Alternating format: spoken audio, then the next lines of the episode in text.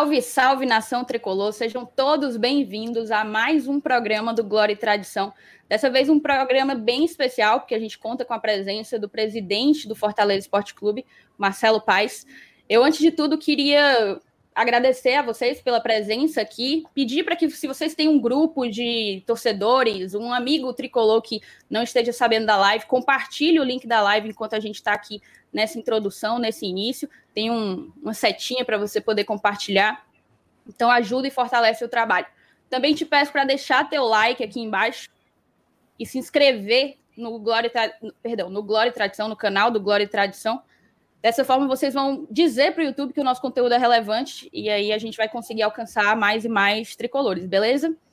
Antes de tudo, eu também queria esclarecer que chat vai ser meio que ignorado, tá, galera? A gente colocou hoje no, no Instagram uma, um pedido de sugestão de perguntas, então a torcida construiu as perguntas junto com a gente e eu espero que a gente consiga atender a, a dúvida da maioria. Então, por isso, como a gente teve que formular essas perguntas anteriormente, para que possa fluir e também considerando o tempo limitado, a gente não vai, vai acabar não lendo o chat, beleza? É, quanto aos superchats, também não aparecerão, mas a quem quiser contribuir e fortalecer nosso trabalho, a gente agradece. Fica muito grato, beleza?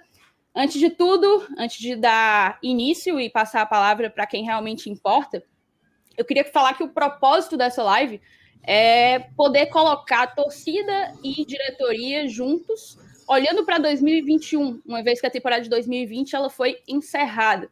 E eu acho que a partir de agora a gente pode recomeçar. É uma página em branco que o Fortaleza recebe e eu tenho certeza que se a gente trabalhar junto, vai ser muito bem, muito bem escrita, né? Vai ser muito bem construída. Mas tem que trabalhar junto. Não dá para trabalhar separado. Agradeço a presença do presidente. Vou passar a palavra para ti, Marcelo, te agradecendo por conversar aqui com a gente. Não é todo mundo que não é qualquer pessoa que aceitaria conversar com um órgão de torcida assim em pré-temporada e você não só aceitou como foi muito solícito, eu te agradeço e te dou boas-vindas aqui a, a, essa live. Bem, boa noite, Thaís, Miranda, Márcio, Saulo, a todos do blog Glória e Tradição, a todo mundo que está acompanhando aí a live pelo YouTube, né, que está acompanhando a gente bater esse papo. Eu agradeço o convite é, não sou de me furtar em falar, em esclarecer, em trazer o que a gente pensa para o torcedor. Claro que existem momentos, a gente não pode estar falando o tempo todo, toda hora, nem para todo mundo. Né? Tem que ir dosando, achando os melhores momentos né? de, de, de que, o que falar em cada programa, mas em geral acho que é importante a gente trocar essa ideia, ouvir é, e, e poder trazer a verdade, trazer as coisas que se pensam, que se falam, porque às vezes se gira muita especulação em cima do que não é verdade, né? E agradecer também, te parabenizar aí por esse seu início, essa sua fala de, de que a gente tem que estar junto, a torcida e o clube, não, não tem outro caminho, não tem outro caminho. Fortaleza, nos seus momentos de mais glória, de mais vitória, foi sempre com a torcida junto. E nos momentos difíceis também, foi sempre com a torcida junto. Eu, eu tenho que lamentar uma coisa, né? Eu estou indo para o meu quarto ano de mandato, e, infelizmente, vão ser dois anos sem torcida no estádio, porque eu não acredito em torcida no estádio esse ano. Né? Então, eu fico triste de, em quatro anos à frente do clube, a metade desse tempo ser sem a torcida no estádio. Então, que a gente tenha a torcida, pelo menos, em energia, em vibração, em, em presença virtual, em colaboração da forma que for possível colaborar com o clube, porque não tem jeito, a torcida é o que empurra, e o clube é do tamanho da torcida. É isso que vai fazer a diferença para a gente conseguir caminhar para um 2021 que vai ser difícil para o mundo inteiro. Estamos ainda em pandemia, estamos ainda com restrições diversas. O quadro está até piorando né, em alguns locais, se fala em, em isolamento maior, e o futebol não pode estar alheio a isso. É claro que o futebol também é impactado com isso. Né, e a gente tem que tocar o clube e dar resultado em meio a esse cenário. Então, vamos em frente, estou aqui à disposição, vamos às perguntas, batendo esse papo. Beleza, então. Então, assim, presidente, eu tenho que começar com essa pergunta. Eu acho que quando a gente estava montando, a gente falou qual vai ser a primeira. Não tem como não ser essa, porque é o que toda a torcida está questionando. E, óbvio, também é dúvida aqui da, da nossa bancada, que é sobre a continuidade do trabalho do técnico Anderson Moreira, né? Eu acho que muito pela, pelo retrospecto dele no Goiás e no Cruzeiro, também talvez o abandono da temporada no Ceará. mas eu queria saber como é que o senhor avalia o trabalho do Enderson e por que motivos ele foi escolhido para permanecer à frente da comissão técnica que vai fazer parte dessa reformulação do Fortaleza para a temporada de 2021. Bem, vamos lá. Eu, eu, eu vou colocar aqui algumas questões, é, porque o meu papel é tentar estabelecer algum tipo de verdade, né? Algum tipo de verdade. Primeiro, que não é toda a torcida que questiona o Enderson. Não é toda a torcida. Tem gente que apoia e que acha que deve continuar. Há sim um, um movimento, muitas pessoas que questionam. E a gente acompanha e vê isso. Segundo, que eu acho muito injusto julgar o trabalho do Enderson pelo que ele fez no Goiás ou no Cruzeiro ou no próprio Ceará. No Ceará ele estava bem, ele saiu porque estava bem, né? Aí o Cruzeiro chamou. É, o Enderson tem mais de 200 jogos como treinador de Série A. O Enderson tem a melhor campanha do Bahia na história da Série A. O Enderson tem a melhor campanha do Goiás na história da Série A e da Copa do Brasil. O Enderson, quando treinou o Grêmio, classificou para a segunda fase da Libertadores invicto. Libertadores. Então, você pegar um recorte para justificar uma opinião, não, porque ele não foi bem no Goiás, no Cruzeiro, e o que ele fez para trás e foi bem, não vale? Né? Então, o recorte não é o ideal. Parece que é um recorte realmente feito para querer justificar uma opinião. Voltei? Voltou. Voltou. É entrou, é, entrou eu, eu, tirei do telefone, mas, mas tem a ligação do WhatsApp, né? Aí não tem como. Eu estou aqui sem o telefone, mas estou só no Wi-Fi, mas a ligação do WhatsApp aparece. Eu vou ter que cortar aqui de vez em quando, quando aparecer. É, o Enderson veio. Vamos lá, agora vamos pegar o histórico do Enderson no Fortaleza, para justificar o porquê que ele é o, o, profissional que a gente entende que tem sim que iniciar o trabalho e fazer a reformulação do time, do trabalho para 2021. Primeiro que o Enderson veio para Fortaleza num ato de muita coragem, onde muitos não quiseram vir. Muitos não quiseram vir. E eu acho que a gente tem que parar com esse negócio de valorizar quem não veio, quem foi embora e deixar de valorizar quem está aqui. Tem muito isso, né? Quem nunca veio é que é bom. E o que está aqui parece que não é bom. Isso vale para muita coisa, às vezes vale para a vida da gente. Né? O bom está sempre fora, o bom está sempre longe. Né? O bom é a, a grama do vizinho é mais verde. Né? Então, primeiro ele veio quando muitos não quiseram vir. Ele podia não vir. O, o, o momento era delicado, o time vinha caindo, é, não podia mais fazer contratação, certo? Quase ninguém lembra disso, mas quando ele chegou, não podia mais fazer contratação, era um agravante, e ele veio. E quando ele veio, é, assim como quando o Chamusca veio, eu falei, seu nosso objetivo é ficar na Série A. Se o Fortaleza ficar na Série A, o objetivo está cumprido, porque isso é o que estava em planejamento estratégico. Né? Isso é o que estava em 2019, quando o Rogério Senna estava aqui, ele sabia disso, que o objetivo era ficar na Série A. E a gente conseguiu numa reta final, uma campanha melhor, demos um, um up ali e conseguimos uma nona colocação e uma Sul-Americana. E ele cumpriu o objetivo de ficar na Série A. O Anderson achou dentro do elenco dois jogadores que ninguém tinha visto: Igor Torres e Luiz Henrique, que foram importantes, importantíssimos nas vitórias que nós tivemos. Eles estavam ali. E o Anderson teve a coragem de achar e de colocar para jogar. E de colocar para jogar. E, e foi, é como se fossem duas contratações sem poder mais fazer contratação. Né? Os caras estavam ali, não eram usados, ele achou uma forma e os caras jogaram e nos ajudaram. O Anderson teve um compromisso com o clube quando ele teve a Covid. Absurdo, absurdo. Compromisso maior do que muitas pessoas que já estavam há muito tempo no clube. Ele foi praticamente trabalhar num pós-Covid, tossindo, ainda debilitado, frágil. Ele deu pré-eleção no jogo contra o Curitiba, altamente debilitado, porque ele se envolveu na causa do Fortaleza. Se envolveu. Ele estava ali como exemplo para o grupo de atletas, dizendo: Eu quero, vamos lá, precisamos conseguir, esse time não pode cair. E nós vencemos três jogos, jogando muito bem. Curitiba, Santos e Vasco. Na ordem, Santos, Curitiba e Vasco. E teve o dedo do Enderson, a mão do Enderson nessas vitórias. Então, a gente tem que ser justo, né? Essa, essa onda de ficar trocando o treinador a toda hora, né, não, não é o ideal dentro de futebol. E o que eu peço a todo mundo, humildemente eu peço aos que estão questionando, o trabalho do Enderson deve, ser começar, deve começar a ser avaliado a partir de agora. trabalho dele vai começar agora, porque agora ele vai montar o time, agora ele vai co conseguir colocar as filosofias de trabalho que ele entende, agora a gente vai poder ter um perfil de elenco mais a cara do jeito que ele entende que deve ser. Então, eu acho que a cobrança ela é justa a partir de agora, com o tempo desse trabalho. Ele veio apagar um incêndio na reta final, veio no momento dificílimo, com o que tinha, com surto de Covid, com o jogador indo embora que a gente não tinha mais como manter, que foi o Yuri, né? E ele achando situações e a gente conseguiu se salvar.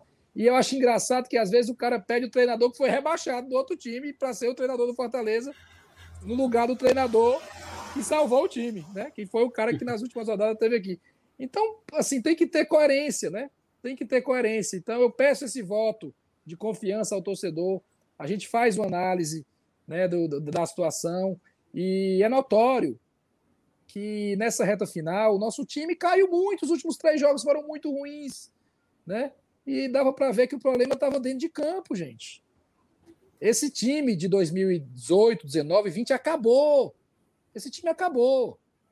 É preciso entender isso. Essa geração. O ciclo, né? Que, o ciclo acabou. Essa geração que nos deu muitas alegrias e que a gente tem que ser muito grato por esses caras, que gratidão é virtude, né? Gratidão é virtude.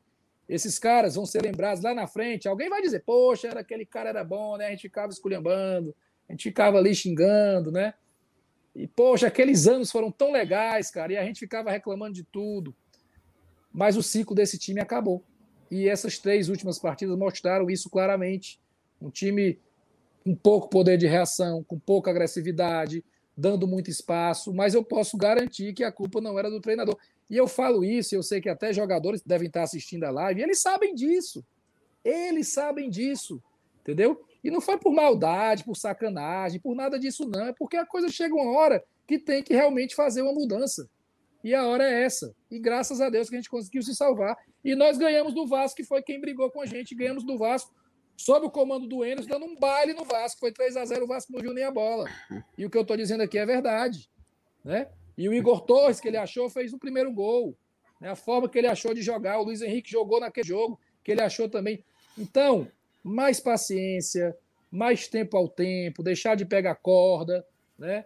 E vamos julgar a partir de agora, vamos avaliar a partir de agora, com o novo time que está sendo montado, com o trabalho que vai ser feito, que também não vai ser assim da noite para o dia, né? Porque quando você muda, que traz jogadores novos, há uma adaptação, há um tempo, que a gente está mirando lá no final do ano, que é para ficar de novo na Série A, que é para novamente o Fortaleza permanecer na principal divisão do Campeonato Brasileiro. Então, faço essa justificativa do porquê da escolha do Anderson e peço ao torcedor esse voto de confiança, porque ele mostrou, sim, no dia a dia, o compromisso com o clube, a coragem de colocar jogadores jovens, o, o, a vontade de fazer o Fortaleza ficar na primeira divisão e tem, tem competência, tem experiência em montagem de elenco para a gente montar um time qualificado para esse ano de 2021.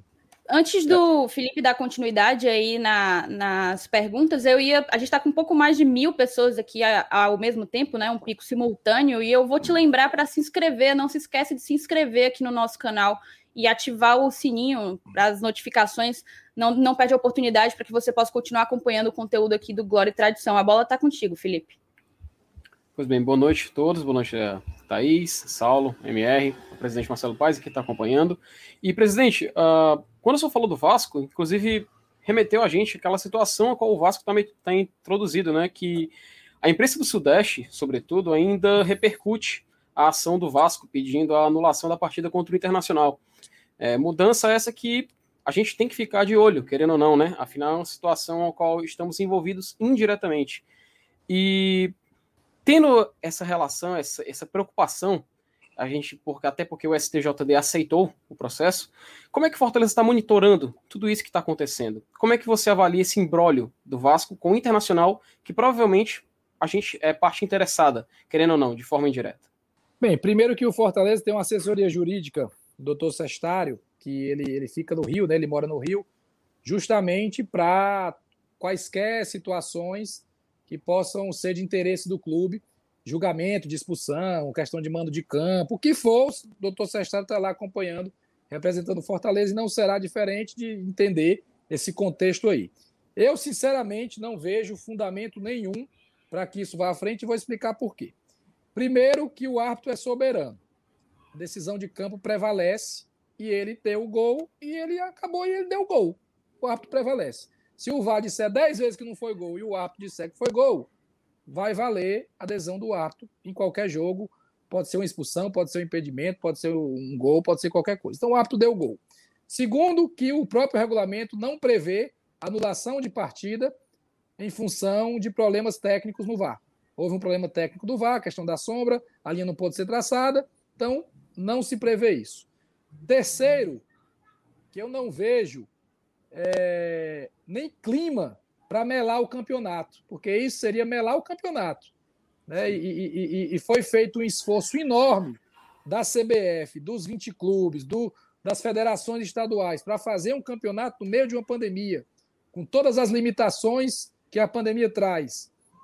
Todo mundo trabalhou para o campeonato ser limpo, ser, ser liso, né? Como se diz agora, né? Tá rodando liso, né? A internet. Então todo mundo trabalhou para isso, para que o campeonato fluísse. Ele fluiu com todas as suas dificuldades, mas fluiu, foi concluído. Então não vejo que nesse momento tenha ambiente, tenha clima para é, mudar, virada de mesa, tapetão. O STJD atendeu ali porque ele pediu para ouvir os áudios e tal, né? Mas eu não acredito de verdade que isso vá vá à frente, que vá trazer prejuízo ao Fortaleza, que vá ter um, um novo jogo. Eu acho que a gente tem que olhar para frente, planejar o nosso trabalho e, lógico, a gente está acompanhando, né? Ninguém é bobo, não vamos deixar isso esguarnecido, né? Mas não vejo dentro de todo o cenário uma possibilidade de qualquer mudança.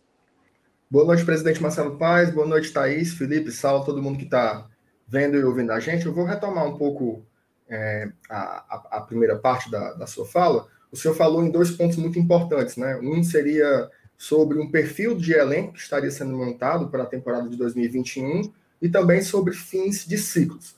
Tem uma coisa que senhor sabe, você está no futebol há muito tempo, que se tem uma coisa que o torcedor gosta de falar, é sobre contratação, né? Aquela palavra mágica que o torcedor brilha os olhos, né? Então, assim, é, o torcedor do Fortaleza que está assistindo a gente agora, o que, que ele pode esperar desse processo de reformulação do nosso elenco?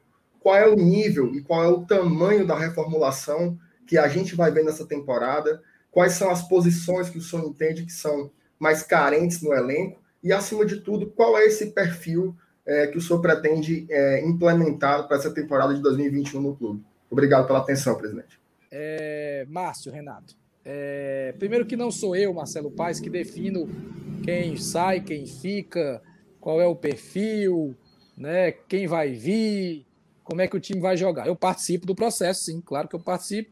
E diria até que sou responsável. Como presidente, a gente termina sendo responsável por tudo que acontece no clube de maneira direta ou indireta, né? Mas não é o Marcelo que vai lá e diz: olha, eu vou trazer esse, é esse, aquele que serve, aquele que não serve, manda esse embora. Não é assim que funciona. Tem o, tem o CIFEC, tem o departamento de futebol, tem a comissão técnica, é uma adesão colegiada.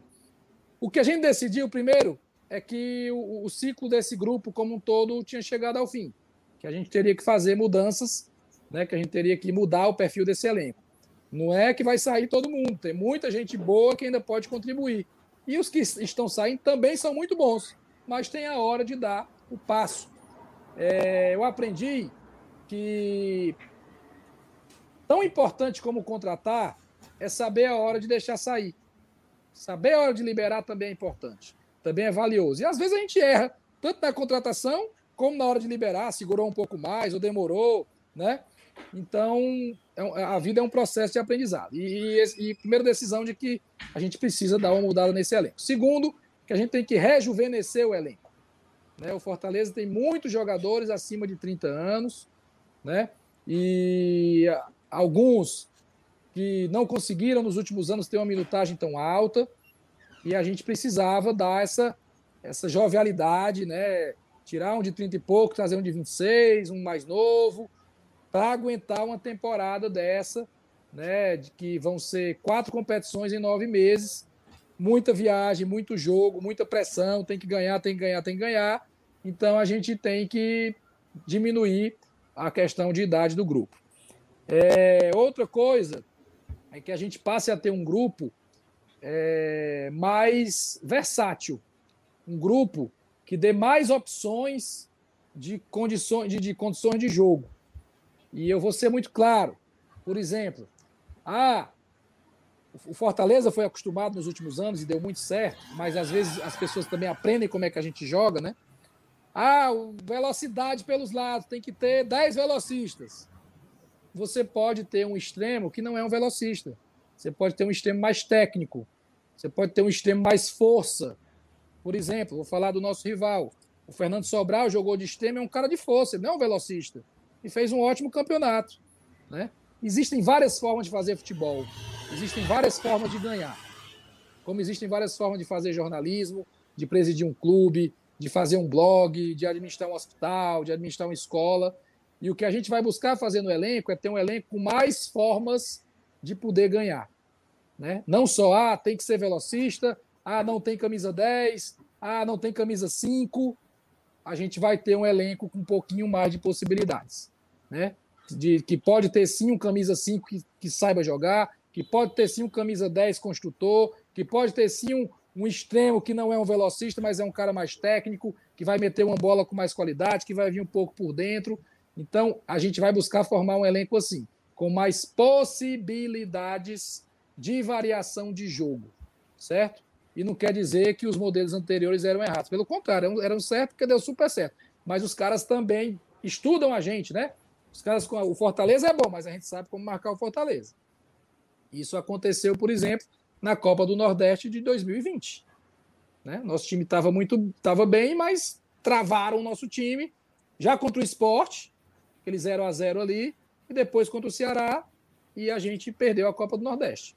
Né? E a gente tinha um modelo de jogo consolidado, né? opções, e acontece, porque futebol tem dois times, né? O outro time também quer ganhar, o outro time também se prepara, o time também estuda, também tem torcida pressionando. Então a gente vai buscar formar um elenco assim. E eu entendo que em todos os setores do campo nós vamos ter mudanças, com exceção do gol, né? Nós vamos manter os goleiros, mas em todos os setores, defesa, meio campo e ataque, nós vamos ter mudanças. Vão sair jogadores e vão chegar jogadores. Presidente, eu aproveitando. Um pode falar, Saulo, pode desculpa te interromper. Tá, é, eu acho que um ponto que a gente poderia falar é que, tipo, eu também, eu também concordo que é um consenso assim, da torcida de que a gente precisa reformular, rejuvenescer, né? Só que a gente está numa temporada tão atípica de uma pré, de uma pré-temporada, na verdade, um espaço entre a temporada de 2020 e a temporada de 2021 tão pequeno que fica aquela dúvida de se é possível é, re, reformar tudo, né? Botar todo mundo para fora, botar 11, 11 ou 20 para dentro. Então, tem, eu vi muita gente questionando, por exemplo, a renovação do Carlinhos pela idade dele, mas eu imagino que isso também conte, ter alguém experiente que já estava no elenco há algum tempo, é, para que essa reformulação aconteça de uma maneira que dê conta de permanecer, do Fortaleza permanecer com um método, permanecer com um estilo de jogo minimamente semelhante, minimamente, é, como é que eu posso dizer, assimilado pelos jogadores para a temporada que já começa na quarta-feira, né? É, o, o, pessoal questionou algumas pessoas, né, a renovação do Carlinhos. O Carlinhos é um jogador que tem um custo-benefício muito bom. É um jogador que ele, ele, ele dificilmente ele vai tirar nota 10 no jogo. Mas ele tira muitas notas 7, 7,5, 8. Um cara que tem noção, um cara que tem uma bola aérea muito boa, um cara que não se lesiona, não tem histórico de lesão, bom de grupo. Então tem vários atributos que justificam a renovação do Carlinhos. Numa posição lateral esquerda que é muito carente no Brasil. Muito carente. Né? Ou tem jogadores muito jovens, que você não sabe se vai chegar, e vai dar conta, ou tem um pessoal mais velho e caro, extremamente caro, né? E às vezes falam os nomes aí, é porque a gente não pode dizer tudo, né? Às vezes falam uns nomes por aí que a gente tem vontade de dizer, rapaz, esse cara não quer mais saber de futebol, esse cara tá, tá curtindo por aí, mas eu não posso sair dizendo. Então, se você tem, quando você vai pensar numa mudança, você tem que olhar para o mercado, né? Você tem que olhar para o mercado. E o Carlinhos é um cara que atende sim, que que vai nos ajudar, que tem saúde para isso, apesar da idade, e acreditamos muito que ele vai ser uma peça importante, como foi importante nos últimos anos. É, Marcelo, como a Thaís falou, a temporada terminou na quinta-feira, né? Fortaleza e Fluminense. E a temporada 2021 já começa quarta-feira agora contra o CRB. Então, menos de uma semana, a temporada 2020 termina e começa a temporada 2021. Então existe uma, uma grande curiosidade, posso falar assim, da torcida de como vai ser essa, essa virada de chave, né? Porque eu não sei se os jogadores já vão treinar amanhã, os que estavam, os que vão chegar, né? Quando começa o, o trabalho 2021, o time que vai a campo quarta-feira é, é, é, o time do aspirantes, é um time mesclado? Como é que vai funcionar esse começo agora? Porque eu, eu olhando o, o calendário, nós temos um jogo contra o CRB, quarta, sábado a gente pega o Sampaio Corrêa. Se eu não estiver enganado, na quarta, dia 10, é o jogo da Copa do Brasil. Que ainda é um jogo não, que fala. Ainda não, ainda não se sabe. Mas Copa pode ser. Brasil, Copa do Brasil é, tem o sorteio dia 2, né? Pode ser 10 ou 17. É, tu torcer pro dia 17, porque ganha mais uma semana aí de trabalho, porque passada, passada essa fase é importantíssima por questão de grana mesmo. Porque a, a, a premiação é importante. Então, conta, se puder falar tudo, assim, como está esse planejamento para iniciar essa temporada e como é que vai ser esse jogo contra o, C, o CRB, né? A ideia contra o CRB é ir com o que a gente tiver de melhor à disposição. Não tenha dúvida disso. Né? Você acha que a gente tem que ganhar do CRB? Você acha que a gente tem, tem que ganhar? Tem, né? Tem. tem que tentar ganhar, né? Mas se, sub, se, a gente botar o sub-23 para jogar, você vai ficar feliz? Se perder, pois, não. Pois é, vocês vão me esculhambar, rapaz. Todo mundo. Né? Então a gente tem que, que, que retomar o caminho das vitórias, a gente tem que retomar, iniciar bem a competição. E naturalmente, ao longo dessa caminhada, a gente vai tentar dar folga a alguns jogadores que eles estão muito cansados, física e mentalmente. Mentalmente muito cansados. Então a gente vai achar um, uma maneira de segurar ali dois, três para um jogo, segurar dois, três para outro jogo, segura uma viagem, fica em Fortaleza, os reforços vão estar chegando e a gente conseguir botar todo mundo com a cabeça em dia, com o corpo em dia. Mas para o jogo contra o CRB, a gente vai trabalhar com o que a gente tiver de melhor. A escalação aí depende do Enderson, né? Jogador chegando, alguns saindo, mas é o que a gente tem de melhor porque a gente precisa iniciar bem essa competição. Presidente, é o seguinte, a gente vai falar sobre questão que envolve, querendo ou não, comando técnico, né? É, recentemente o Fortaleza ele perdeu o treinador no meio da temporada. O Rogério Ceni abandonou a gente em 2019 e abandonou em 2020. É, e aí fica uma certa dúvida de com a escolha do Enderson, a gente tem um treinador que também fez isso na temporada passada, né? Também deixou o, o rival para ir comandar um, um clube do G12. Daí eu ia te perguntar quais são as medidas que o Fortaleza tem. A gente sabe que tem contrato, tem multa, e, e há na cabeça de muita gente de que se você pagar multa, resolve-se as coisas.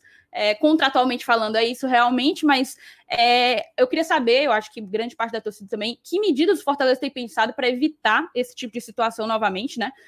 Para dar continuidade, para ter novamente um trabalho duradouro, visto que é algo que pode acontecer em caso de sucesso do Anderson na temporada, né? Vir alguém aqui e pegar para si. Ou como é que entende se é possível reduzir as consequências negativas desse tipo de, de transação, digamos, sendo, tendo em vista que a gente passou é, o sufoco que a gente passou com o Rogério Senna. Futebol é interessante, né?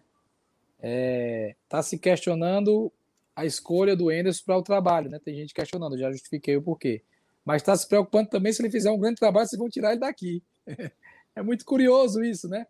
Não tem, Thaís, receita para isso. A receita é o contrato e a multa. Mas o Jorge Jesus saiu do Flamengo no meio do campeonato. Né? É, eu não vou precisar ficar dando exemplo aqui de situações que ocorreram é, no futebol brasileiro ano passado e nos outros anos. Então não, não tem, não tem saída para isso. Se alguém tiver, me mostra, né? Porque eu não aprendi ainda. É, talvez a saída seja o Renato Gaúcho, que nunca saiu do Grêmio. Né? Ele foi tentado lá várias vezes e nunca saiu. Ele cumpriu lá no Grêmio, ele preferiu ficar no Grêmio em diversos momentos, mas o Renato Gaúcho não vai vir para o Fortaleza. Né? Então, assim, eu acredito que o Enderson também tem intenção de cumprir o contrato. Pode ter certeza disso. Não acredito que ele vá querer sair no meio do caminho. E ele saiu do, do Ceará, no caso, que você citou, mas ele tinha sido mandado embora do Ceará seis meses antes, né?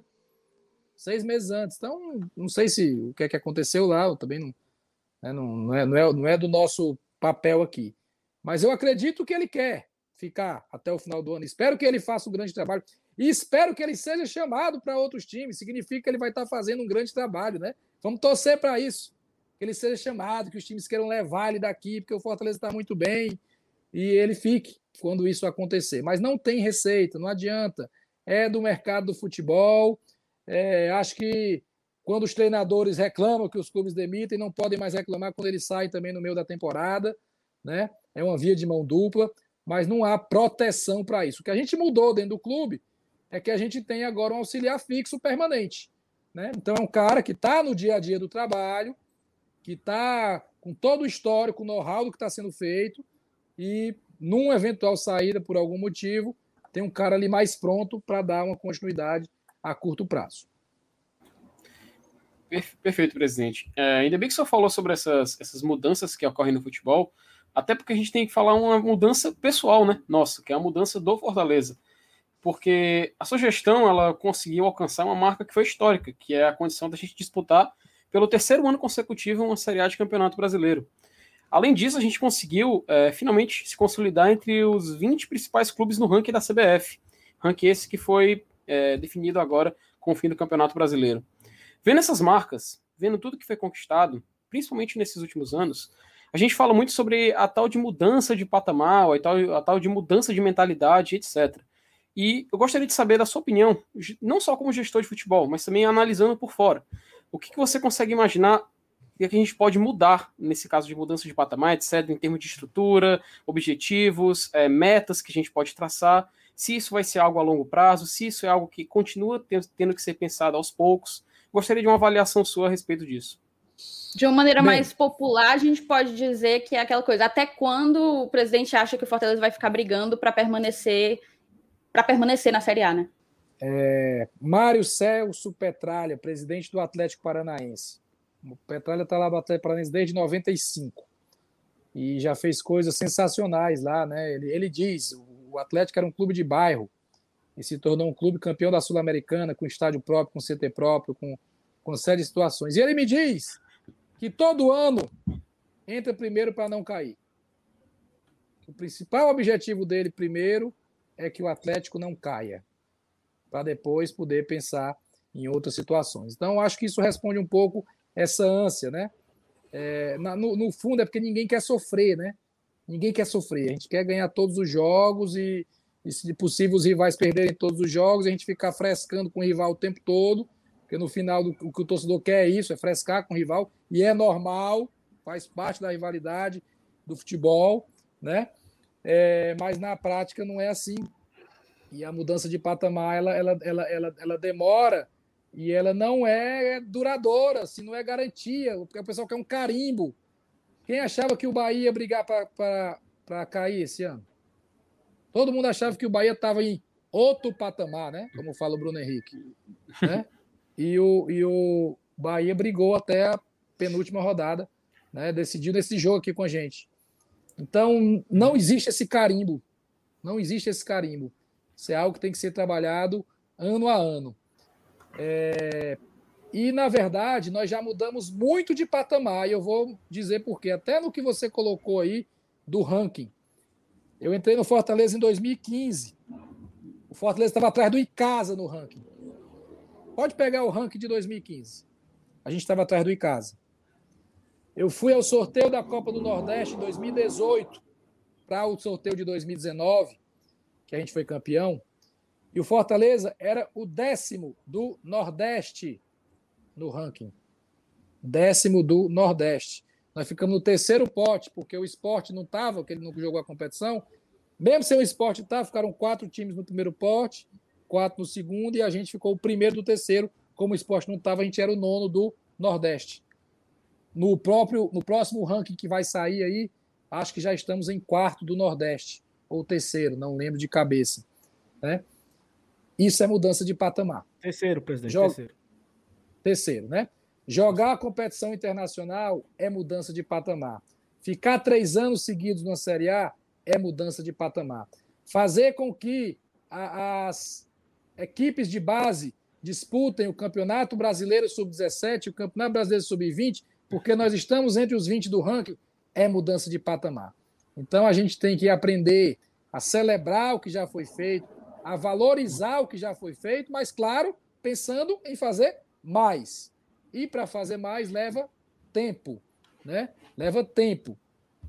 Não é todo ano que a gente vai aumentar 50% o faturamento, como fizemos de 17 para 18, depois de 18 para 19, porque chega uma hora que o limite fica maior e o crescimento vai sendo um pouco mais lento. E esse é o estágio que a gente está agora. E eu acho que é um estágio de solidificação. O Fortaleza precisa ficar pelo menos cinco anos seguidos na Série A para poder é, sentir que é realmente um clube que fincou raízes nessa competição. Ficar três nunca ficou, para vocês verem como é difícil, né? São 102 anos de história. E três anos é pela primeira vez. Nunca foi fácil, né? E às vezes as pessoas acham que é fácil. E acham que tá ruim, e que foi uma tragédia, e que eu morri de vergonha. E a gente tá de novo na Série A. Então, equilíbrio. Equilíbrio, sabe? Tem que ter equilíbrio. E quem forma opinião tem que tentar também fazer essa formação de opinião com equilíbrio para a gente não ficar numa situação até desconfortável, né? Porque, uhum. olha, eu vou dizer para vocês, eu sei que vocês amam Fortaleza, mas não quero ser presidente, não. Não quero, não. Estou falando aí para você. Porque, rapaz, tem uns caras que vêm no meu privado aqui e dizem: Tu é um vagabundo, tu é um merda, tu é um bosta, vai-se embora, tu tá fazendo passar vergonha. É por essa ânsia de que acha que é pouco mas não é fácil. Né? E tem quatro campeões brasileiros na Série B. E a gente está na Série A. Então, estamos trabalhando para evoluir o clube. E para concluir a resposta, é, a forma maior de mudar patamar é ter uma base forte, que revele jogadores, que o jogador tenha resultado esportivo e depois resultado financeiro. Aí começa a entrar dinheiro grande né, de venda de jogador, e aí o clube começa realmente a ter uma elevação de patamar. E esse é o primeiro ano, 2021, que o Fortaleza vai jogar as competições de base, Campeonato Brasileiro Sub-17, Campeonato Brasileiro Sub-20, porque era 43 no ranking e era atrás do Icasa. E hoje a gente deve ir para 18º no ranking, está entre as 20 melhores equipes do Brasil, não só na Série A, mas também no ranking. Presidente, só um detalhe, pegando o gancho que você falou do Atlético Paranaense, porque realmente, realmente esse detalhe é verdade. Eu realmente li um, algumas declarações do, do Petralha, e até lembrando que em 2011 o Atlético Paranaense foi rebaixado à Série B, né? Para você foi ver como realmente. Foi quando o Petralha saiu, viu? Só um detalhezinho. que foi justamente quando eles tiveram essa, essa, esse rebaixamento e conseguiram voltar e se reerguer, né? Até porque realmente não, tem, não existe esse carimbo. Realmente eu é, tende a concordar com você. Por favor, Márcio Renato. Presidente, só, só para complementar, a história da Série B, na verdade, é pior, porque não são quatro, não, são cinco, né? Porque tem Botafogo, Vasco, Cruzeiro, Curitiba e o Guarani também já foi campeão, campeão hum. brasileiro. Né? Então ela é. Ah, o, o, buraco é, bom, é mais baixo. Gostei, Renato, gostei. Cinco. Fui buscar o Guarani longe aí. Muito viu? bem, muito bem. Bom, presidente, vamos lá. É assim, é, é muito difícil você, você imaginar um setor que não tenha sido afetado do ponto de vista econômico diretamente em 2020, né? Esse ano da pandemia, que foi realmente uma, uma tragédia societária que a gente viveu, né? Acho que só se, se Fortaleza fosse uma empresa de delivery, talvez tivesse, tivesse melhorado e não piorado, né? Não é o caso. Ou Mas, assim, supermercado. Assim, é, ou, ou um supermercado, né? Se, se, fosse, se fosse o iFood Fortaleza, talvez tivesse melhorado uma coisinha, mas não é o caso. Mas, assim, é, existe um, um um, um segmento do Fortaleza que a gente consegue ver uma, uma queda realmente muito abrupta, né? Que é justamente a questão do sócio-torcedor. Eu me lembro que há exatamente um ano, né, ali nas vésperas de começar o, o a, a, segunda partida contra o Independente, a gente chegava à marca de 35 mil sócios, né? E hoje, pouco mais de um ano depois, a gente está com cerca de 15 mil. Eu queria que o senhor é, avaliasse, por gentileza, é, quais são as estratégias que o clube pode utilizar para tentar reverter ou tentar pelo menos amenizar os impactos dessa importante fonte de renda do clube, já que o sócio torcedor por muito tempo foi uma receita que segurou o clube, né? Assim, é, é, não é nem entre aspas, não, literalmente segurou mesmo, né? É, eu queria dizer uma frase aqui que eu já falei em outros momentos, mas ela vai valer talvez mais ainda para 2021. O time vai ser do tamanho do sócio o time vai ser do tamanho do sócio. Então não, não tem racionalidade você cobrar um time caro com o sócio despencando. Né? Eu, eu não faço milagre, eu não sou milagreiro. A gente faz o que pode dentro dos recursos que a gente tem. Mas é, é irracional. Contrata, contrata, ganha, tem que ganhar, tem que ganhar, e o sócio caindo, e o sócio caindo, e o sócio caindo. Não tem lógica. Então, é, é hora da torcida também reagir nesse aspecto, né? De chegar junto. A gente vai lançar um, um, um, não vou chamar um novo programa de sócio, mas vai ter algumas novidades bem significativas. Deve, talvez seja essa semana ainda, né? Que acredito que vão deixar o programa de sócio mais atrativo a, a, talvez com valores menores em algumas faixas, para que o pessoal venha para dentro de novo. A gente está precisando, o clube está precisando. Aí o cara fala assim: ah, mas não tem atrativo para sócio. Gente, já falei com inúmeros gestores. O maior atrativo é o estádio e a bola entrando. Né? Sem ter o estádio, realmente dificulta um pouco. Aí a gente dá desconto em camisa, dá desconto em produtos. É, vamos dar agora o Nordeste FC para todos os sócios que estão adimplentes e os que forem entrar. Né? A gente está trabalhando um conteúdo virtual no aplicativo em que a gente deve também dar para os sócios. É, teve algumas coisas que foram feitas. O desconto na Pague Menos, gente. O desconto na Pague Menos é show de bola. O cara vai lá, compra, com pouca coisa que ele compra, ele já de repente consegue pagar a parcela de sócio, tem um desconto. Então a gente fica buscando alternativas, formas, maneira de, de fazer com que o cara seja sócio mesmo sem o estádio, né? Mas se não tiver um sentimento coletivo de pensar, poxa, eu amo Fortaleza, eu quero Fortaleza ganhando, então eu vou gastar 60 reais por mês com Fortaleza. Será que não pode isso? Não dá para gastar 60 reais com a tua paixão? Alguns realmente não podem, a gente entende. Pai de família que perdeu emprego, né, que perdeu renda, que a esposa perdeu renda, né, que teve, teve que cortar outras coisas, aí realmente não, não ia ter como manter o sócio torcedor. Mas eu acho que tem muita gente aí que precisa voltar, sabe? Precisa chegar junto. E é o que você falou, hoje está completando o aniversário do jogo de volta do Independiente, né? Nós tínhamos ali 35 mil sócios, né? Isso. E agora a gente está com 15. Mas não é 15, não, é 12, viu? Porque são 12 mil adimplentes. E 3 mil, 3 mil inadimplentes, mas ainda ativos. É uma inadimplência pequena, né? Que ainda é considera ativo. Então eu aproveito o espaço e peço que todos os blogs aí repercutam isso, né? Vamos repercutir coisa boa para Fortaleza, vamos fazer o pô, criar uma corrente positiva. Corrente positiva de, poxa, está na hora de apoiar, de chegar junto, fazer o sócio e ajudar o trabalho do, da diretoria. Porque sem dinheiro fica difícil. Não tem milagre. Não tem milagre. É, a gente vai receber um dinheiro agora da, das premiações da Turner e da Globo. Esse dinheiro vai ser usado para pagar algumas dívidas que ficaram com o elenco, né, para pagar a premiação, para deixar a casa em dia para começar o novo ano, nova temporada. Mas se o sócio continuar caindo, aí realmente vai ficar muito difícil. Presidente, voltando aqui rapidinho a questão do ranking aí, é, eu me lembro, para ser mais preciso, quando o Fortaleza subiu da C para B em 2017, o Fortaleza encerrou naquele ano no ranking 2017, o ranking de 2018, porque o ranking é o do ano seguinte com o resultado do ano anterior, né? Perfeito. Então, o, o ranking de 2018, ele contava com o que o Fortaleza fez em 2017. O Fortaleza era o 43 lugar. E eu acompanhei isso, né? Quem me conhece sabe que eu gostava de acompanhar, até te mandava às vezes. Isso. Estamos oh, passando. A, tamo... A, a, a, gente torceu aquele jogo lá que não deu é, certo. Né? Aquele, jogo, aquele jogo lá é, não deu certo, é. aquela desgraça daquele jogo. Tudo tinha sido diferente. É, e aí eu, eu acompanhava demais. Então, assim, eu, hoje tem a simulação, o Fortaleza é o 18. E assim, é 18 porque o América Mineiro foi campeão da Série B e passou a gente. Se não era o 17. É, não, é porque o América Mineiro foi para a semifinal da Copa do Brasil. Isso, conta exatamente. ponto pra caramba. Pronto, perfeito. Ninguém esperava que isso acontecesse. Isso, isso, isso. Perfeito, perfeito.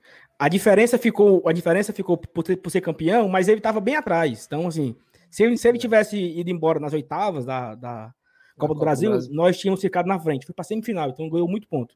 Mas, assim, uma coisa que eu quero falar agora é sobre o orçamento para 2021, né? Se eu não me engano, em outubro, né, a, a o Conselho Deliberativo aprovou o orçamento para 2021 e tinha um orçamento até pomposo, assim, né? Acho que foi 113 milhões, e aí se, se imaginava que voltaria público, até foi até motivo de crítica no momento. Como é que são, como é que estão contando que vai ter público no estádio? Como é que estão contando que vamos vender camarote e tal? Nada disso vai, vai acontecer. Eu não, eu não imagino que volte público pelo menos até agosto. Pelo menos, assim. E, e há quem diga que só ano que vem, olha lá. Então, assim, vai, vai ter que ter uma, uma, revisão orçamentária aí, óbvio. Sem né? dúvida. Então, como é, que, como é que está essa situação aí? Do, essa revisão, revisão será feita, essa revisão será feita, até porque ela é permitida pelo estatuto que possa ser feita. É, e a gente estava aguardando saber onde é que a gente ia ficar, né? Porque era um orçamento se fosse para a Série B e outro orçamento se fosse para a Série A. Não tem como esconder isso. E agora a gente sabe. Né? E, a, e agora também, fevereiro, março, né? já está quase em março, a gente sabe que não vai ter público. E a gente sabe que não vai ter camarote, que não vai ter uma porrada de coisa. Em novembro, tinha uma esperança de ter público. Se a gente pegar a curva de pandemia em novembro, estava diminuindo. Era um outro cenário. Então tinha uma esperança, a gente montou um orçamento acreditando que pudesse ter público em abril ou em maio. E eu acho que não vai ter. Eu acho que não tem o um ano inteiro. Certo? Enquanto não vacinar todo mundo, não acredito que vá ter show nem futebol com público. Então, nós vamos refazer o orçamento, o estatuto permite isso e adequar à realidade de Série A e à realidade de não ter o match day, né? Porque a gente também, na mudança de patamar, Felipe, nós transformamos o jogo do Fortaleza não só num jogo, né? É um match day que tem atrações, que tem banda de música, que tem área infantil, que tem música ao vivo, né? Que tem outras coisas, loja, e tudo isso a gente gerou, gerava faturamento para o clube, né? Era bilheteria, era o bar, o estacionamento. Transformamos que estacionamento e bar entrasse dinheiro para o clube, que não entrava. Por inúmeros anos aí que a gente enchia a casa e alguém enchia os bolsos no bar, era do clube, né? E a gente conseguiu trazer isso para dentro do clube, para melhorar a nossa receita. Então, é, é, é, tudo isso hoje não vai ter, porque não tem público, não vende camarote, não tem ativação comercial. E a gente, Saulo, vai adequar o orçamento, sim. Perfeito, e, assim, só para completar, é, é, Thaís, Thaís, só um minutinho, só para completar, Marcelo, é Pode é foda falar. porque em 2019, né, o Fortaleza teve um, o seu, teve a sua receita histórica, né, se eu não me engano, foi 120 e poucos milhões de, de, de faturamento em 2019, e metade disso, 50, 49%, se eu não me engano, veio diretamente da torcida. Venda de camisa, sócio, arquibancada, royalties, licenciamento, ou seja, de, um, de uma forma direta da torcida. Então, quando não tem, o sócio caiu mais da metade. As vendas devem ter caído também por aí. 50% quem dava era a torcida, né? Então, sabe qual é a solução para isso aí? Sabe qual é a solução para isso aí? Te vira, Marcelo Paz. Dá até os pulos. É, é assim que, que se pensa. Né? E aí é onde eu digo ao contrário. Me ajude. Não é o que o Fortaleza pode fazer por você, é o que você pode fazer pelo Fortaleza. Cobra, mas renova o teu sócio. Ou faz o teu sócio do que nunca fez. Cadê os 35 mil sócios? Tem 12 agora? Cadê essa galera deixar de torcer? Ninguém deixou de torcer. Eu tenho certeza que ninguém deixou de torcer. E todo mundo fica feliz quando o time ganha. Então tá na hora de chegar junto de novo. Né? Tem que ter equilíbrio nessa relação. Né? Porque eu faço o meu melhor, mas eu não faço milagre. Nem vou dizer que vou fazer milagre. Então, peço aí que a gente crie esse movimento e, e, e, e faça individualmente. É cada um, cara. É de um por um. É cada um fazendo o seu, o seu, o seu melhor, mas a gente pode criar uma onda, né? Postei, fiz o sócio, tá aqui, botei no grupo que eu participo, botei no Instagram, botei em tal canto. Isso gera uma onda positiva. Beleza, presidente. Eu vou pedir até licença para os meus colegas é, aqui do Glória e Tradição para fazer um comentário meio que fora do roteiro, né? Fora da, da ordem de perguntas, assim. Eu perdi as contas da quantidade de, de comentários no chat dizendo que a live era passa-pano, que a gente estava aqui para passar pano para a diretoria, estava aqui para passar pano para presidente e etc. Isso era algo que a gente já previa, e eu acho que é muito, muito natural do futebol a coisa do quando a gente está ganhando, tudo é maravilhoso. Quando a gente estava ganhando, Marcelo Paes era o melhor, o melhor presidente do Brasil. Quando a gente está perdendo, quando a bola passa a não entrar, aí é terra arrasada. Eu, particularmente, presidente, e aqui eu falo para ti, olhando, olhando tentando olhar para você, eu, óbvio, sofri bastante e avalio a temporada como ruim. Mas a galera, eu acho que perde um pouco da noção de que se trata de um clube de futebol, de, que tem continuidade, que é preciso se reerguer, que é preciso estar junto, que não adianta nada ficar fora ou mandando, esculachando com todos os jogadores existentes no elenco. É, tá todo mundo realmente falando que, que se tá passando pano. Eu acho que o, o que a torcida tinha que fazer era tentar não pensar numa terra arrasada. Eu falo como, como torcedora, não, sem, sem qualquer sem qualquer vontade de te dizer para você, Marcelo, se você não tivesse aqui, eu estaria dizendo a mesma coisa, como eu já disse em outros programas do Glória e Tradição. Tem muita gente acompanhando a gente pela primeira vez, então deve estar achando esquisito, mas eu já disse isso várias vezes. Eu acho que torcida tem que jogar junto tem que jogar junto. Não existe terra arrasada, existe muita coisa que precisa ser corrigida. Existem críticas que precisam ser feitas, mas não existe terra arrasada. E, e, eu acho que isso passa muito por essa galera que fica passa pano, passa pano, passa pano. Todas as perguntas que estão sendo feitas aqui foram colocadas na caixinha de perguntas que a gente fez no Instagram. A torcida, são dúvidas da torcida. E eu vou dar continuidade a isso, a despeito de quem acha que a gente tem que praticar terra arrasada há quatro dias do retorno da temporada 2021. Vou falar do é, centro de.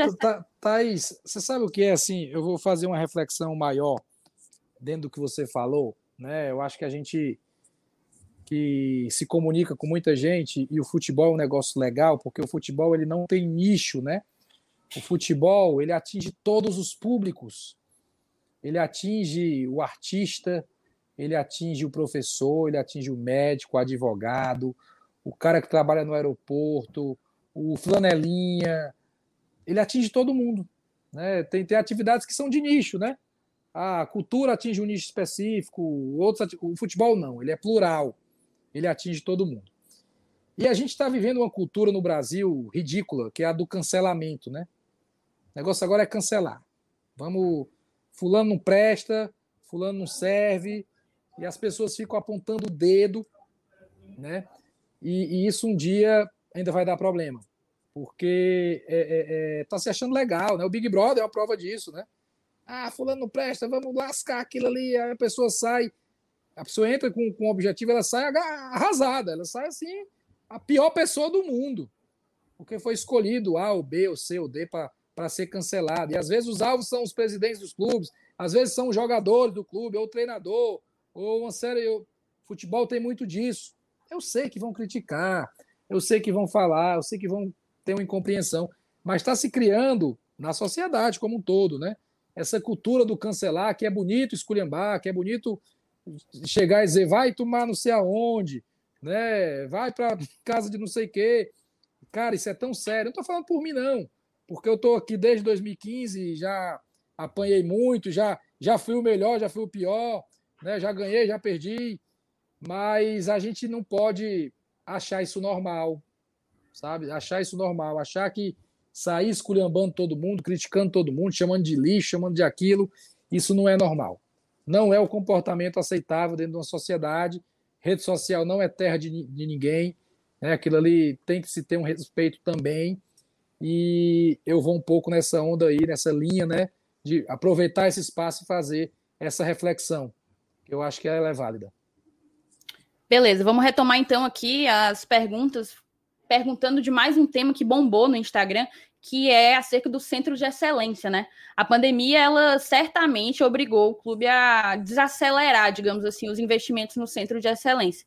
Daí eu queria te perguntar qual é o status do andamento das obras nesse momento e o que é que deve ser entregue ainda esse ano, assim, quanto você imagina que ainda seja necessário investir para concluir o centro de excelência da maneira como ele foi pensado? Olha, nós, nós concluímos o campo, que é o principal, né, com irrigação nova, com drenagem, com irrigação automática, com um gramado muito bom.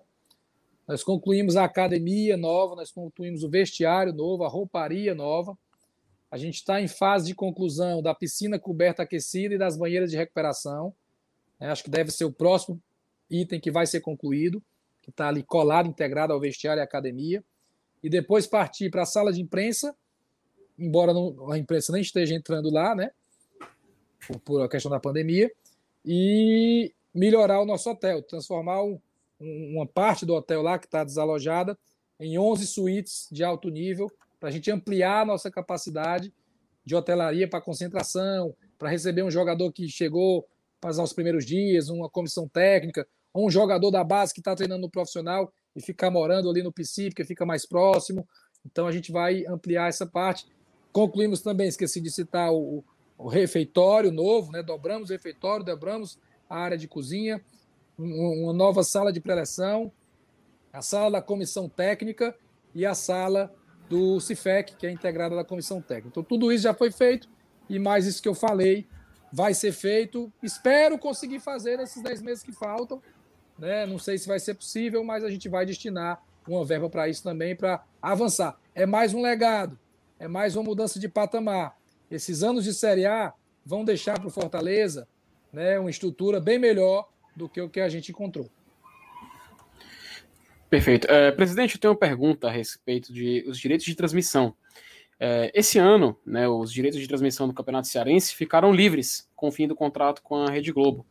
Ano passado, é, com possibilidade de se mudar a lei do mandante, através da medida provisória, é, o debate sobre os direitos de transmissão veio à tona e alguns clubes né, levantaram essa questão, entre eles o Fortaleza, a possibilidade de até faturar mais com isso. É, o campeonato estadual acabou sendo negociado com a empresa que transmite a Copa do Nordeste, né? Nordeste FC. E Fortaleza vai receber cerca de 600 mil reais, algum valor assim aproximado. É o valor esse, inclusive, que está previsto no orçamento do clube para 2021. Então, eu te pergunto se você enxerga alguma possibilidade da gente maximizar eventualmente esses valores, ou até de trabalhar numa possível melhora, um possível um, um cenário onde Fortaleza pode conseguir faturar mais com esses direitos de transmissão. Para o Campeonato Cearense é difícil. Não vou vender aqui a ideia de que vai ter uma melhora. É, esse valor não é alto, mas é o que tinha. É o que tinha. Uhum. Acabou o contrato com a empresa anterior.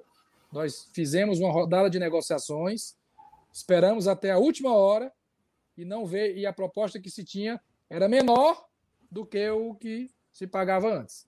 E aí veio a, a empresa Live Mode que é a que tem os direitos também do, do, da Copa do Nordeste, Nordeste FC, e fez uma proposta que era melhor e os clubes entenderam que a gente teria que aceitar. E a gente vai presentear o nosso torcedor, né, o, o sócio torcedor, com o pacote do Nordeste FC que inclui o Campeonato Cearense e a Copa do Nordeste. Então, não é o melhor acordo do mundo, mas era o melhor acordo possível que foi ofertado. E aí a gente não pode ter a vaidade, a arrogância de dizer, não, não quero isso aqui, né? E aí ficar sem, o torcedor fica sem assistir o jogo, a gente, ah, cria a própria TV, não é a nossa, nossa expertise, a gente não é empresa de televisão, a TV Leão é, é uma situação específica, pontual, né? Transmissão é outra coisa, totalmente diferente. Qualidade que tem que se ter a transmissão, a quantidade de câmeras, a tecnologia, a engenharia, seria um investimento altíssimo. Então, não, não é o melhor contrato do mundo, mas é um contrato que foi o melhor possível e os clubes aceitaram. Não só o Fortaleza, mas os outros clubes também aceitaram. Antes do MR perguntar, MR, deixa eu só fazer uma pergunta que me atende, porque agora em março é o mês da mulher e há alguns anos o Fortaleza faz uma promoção é, pra, de 50% para a mulher, eu acho. E eu queria perguntar se vai haver novamente nós vamos ter novidades para o programa de sócio torcedor, que inclui também, logicamente, as mulheres. Vamos aguardar aí um pouquinho. Tá, é, Marcelo, assim, desde o, o, início da sua gestão, o Fortaleza ele costuma se reunir com a consultoria e sempre estabelece planos e metas anuais, né? É, eu imagino que as metas de 2021 elas já tenham sido traçadas é, e é muito importante que o torcedor tenha conhecimento dessas metas, inclusive para cobrar dentro dos objetivos que são estipulados, né? Então eu queria saber se você tem como compartilhar com a gente algumas dessas, delas com, com a torcida.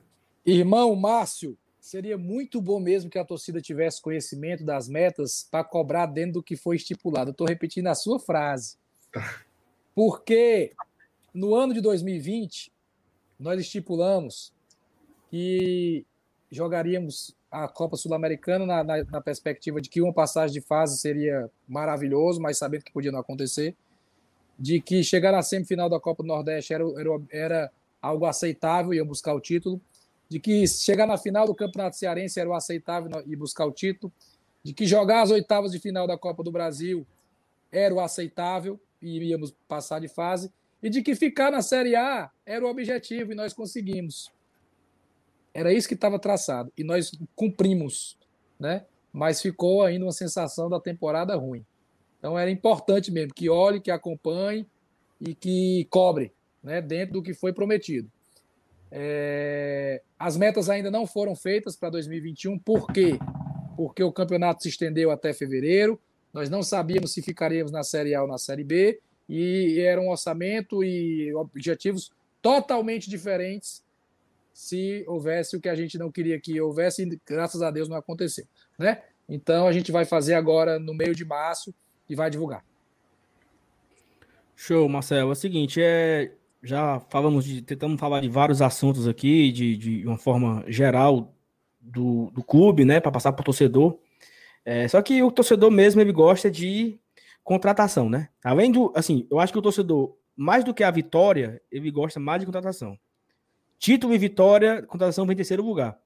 É, Fortaleza já anunciou o Crispim, já anunciou o, o Robson, e a, anunciou a compra do Igor. Eu acho que já está para finalizar a compra do Ronald. Ainda não foi oficializado ainda, né?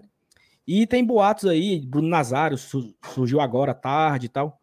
Aproveite aqui a audiência e, e jogue logo aí a contratação, que está feita ou não. O, o Ronald está tá resolvido, né? Falta só um, um detalhe operacional ali que a gente está tratando com o Juventus, mas está tudo resolvido, pactuado, e em breve, quando tiver concretizado formalmente, vai ser anunciado. O Nazário não vem para o Fortaleza, isso aí foi uma fake news, certo? Que atrapalha, né? Porque é um bom jogador, a gente queria o Nazário, mas como a gente tinha uma indefinição até a última rodada, né? A gente já tinha contactado ali, mas ele já tinha fechado com outro time há bastante tempo. Né? Então, o que foi soltado hoje aí é mais uma fake news que atrapalha, porque o torcedor gostou. Pô, legal, parabéns, presidente, Nazaré é bom e tal. Mas não tem nada disso. Né? Infelizmente, a gente tentou sim, fomos atrás, mas ele já estava totalmente encaminhado com outro time que já tinha a sua situação resolvida de jogar a Série A em 2021, enquanto a gente, infelizmente, brigou até a última rodada e isso atrapalha, sim, um pouco do planejamento de contratação. É, eu fui pega de surpresa, porque a fonte no Twitter era boa. Pois é. E assim, Falei, Paz, é, se ainda, ainda vem, você falou que vai ter mudanças em contratações, em, né? Vai, seja, vai vir gente boa aí, pode aguardar. Gabriel, Gabriel não, Gabriel foi, foi, foi embora, então a gente espera um lateral direito e tal, os zagueiros. Já tem alguma uma ideia de quando deve anunciar alguém? Alguma... Vamos estar tá trabalhando para, quem sabe amanhã anunciar alguma coisa, acho difícil, mas segunda-feira sim já anunciar e ter mais novidades durante a semana. Tá Beleza, bom. perfeito. A gente está caminhando então aí para o final da live. E eu queria falar um pouco da relação do clube e, consequentemente, de ti, Marcelo, com a mídia independente, né? É, algo, é um fenômeno que tem acontecido de mídia ganhar, mídia independente que cobre o clube, ganhar muita relevância, ganhar muito espaço. A gente tem aí o Bora Leão com 120 mil inscritos, com um alcance gigantesco. E eu ia te perguntar como é que tu enxerga essa mídia independente do Fortaleza de um modo geral, né? Sobretudo é, conduzida pelos, pelos próprios torcedores, de torcedor para torcedor. Quais, é as, quais são as consequências que tu entende ser, serem positivas e negativas nessa relação de mídia independente com o clube? Eu, eu uma vez assisti uma, uma palestra do meu quase homônimo Marcelo Tais, né? aquele carequinha, que era do CQC, e, e ele falou o quanto era legal a internet, as redes sociais, porque todos nós agora temos o poder de publicar. Né? Na década de 80, só quem publicava eram os jornais, era quem tinha um espaço na rádio, né? publicava informação auditiva ou a televisão. E 99,9% das pessoas não tinham a capacidade de publicar. Né? E agora a gente pode publicar. Eu posso publicar. Eu posso sair daqui e dizer: acabei de falar com o blog Glória e Tradição e falamos sobre isso, aquilo, papapá, ppp, ppp, eu estou publicando. Mas isso tem um lado bom e tem um lado ruim, né? Eu vejo, Thaís, que quem tem responsabilidade com a informação merece respeito, seja a mídia alternativa ou seja a mídia ofici oficial. Porque tanto tem mídia oficial que não tem responsabilidade com a, com a informação, como tem mídia alternativa que tem responsabilidade com a informação. Então, a gente. A minha, a minha análise é essa. Eu acho que é um movimento legítimo, que as pessoas têm o direito de fazer, as pessoas querem se expressar, as pessoas querem trocar ideia, a internet permite isso. Mas eu queria deixar um lembrete, um pedido, mais um, já pedi algumas coisas hoje, né? Mas um lembrete importante. Nunca achem que o seu blog, que o seu portal, que a sua página é maior do que o Fortaleza. Certo? Nunca é, nem nunca vai ser. Né? Nenhum dirigente é, nenhum jogador é, a instituição é sempre, sempre maior. E às vezes acontece que quando a gente cria algo, a gente tem como um filho, né? Pô, eu criei ali a página, o blog, o portal, não sei o quê, e o cara cegamente passa a achar aquilo mais importante do que a razão de ser do blog, porque a razão de ser do blog é o Fortaleza.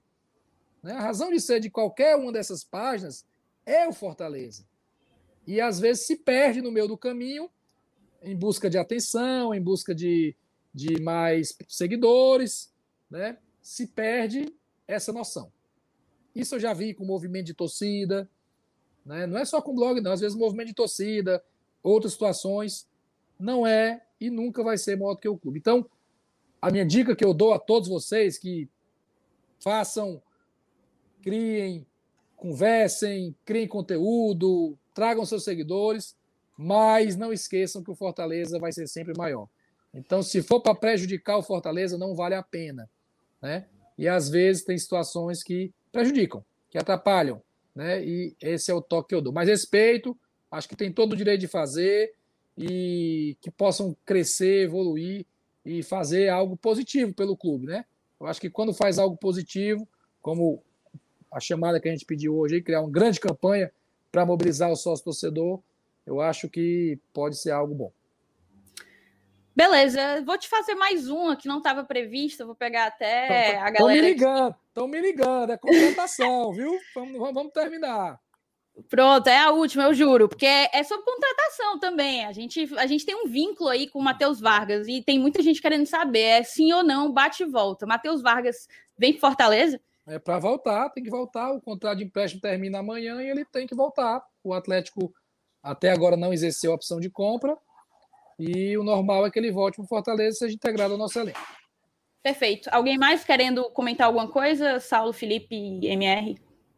Não, acho que tá ok. Por mim tá Tá ok. certo, libera, libera o homem aí para ver o que é nesse telefone, né? É, se for para acabou aí. contratar, se for para contratar, então a live já passou, foi da hora. Obrigada, Marcelo, por ter ficado aqui, por ter aceitado o convite, respondido com, com transparência, né? Eu acho que é, é o que a gente, é a única coisa que a gente podia te pedir e, e volto a repetir, assim, o chat papocando da, da- dos comentários de passa pano. É, eu acho que vocês precisam acompanhar melhor o nosso conteúdo para entender um pouco de qual é a nossa proposta, né? A nossa proposta é, é jogar junto. É, eu quero muito que o Fortaleza consiga fazer uma campanha infinitamente melhor agora em 2021. E aí eu me pergunto o que é que eu tenho que fazer para isso, né? E, e eu acho que eu estou fazendo a minha parte como torcedora para que isso aconteça. Obrigada, Marcelo, pela Obrigado. presença. Obrigado, Thaís. Obrigado, Saulo. Obrigado, Márcio. Obrigado ao Felipe. Um abraço para vocês. Fiquem com Deus. Sucesso. E vamos em frente. Vamos em frente que vai dar tudo certo.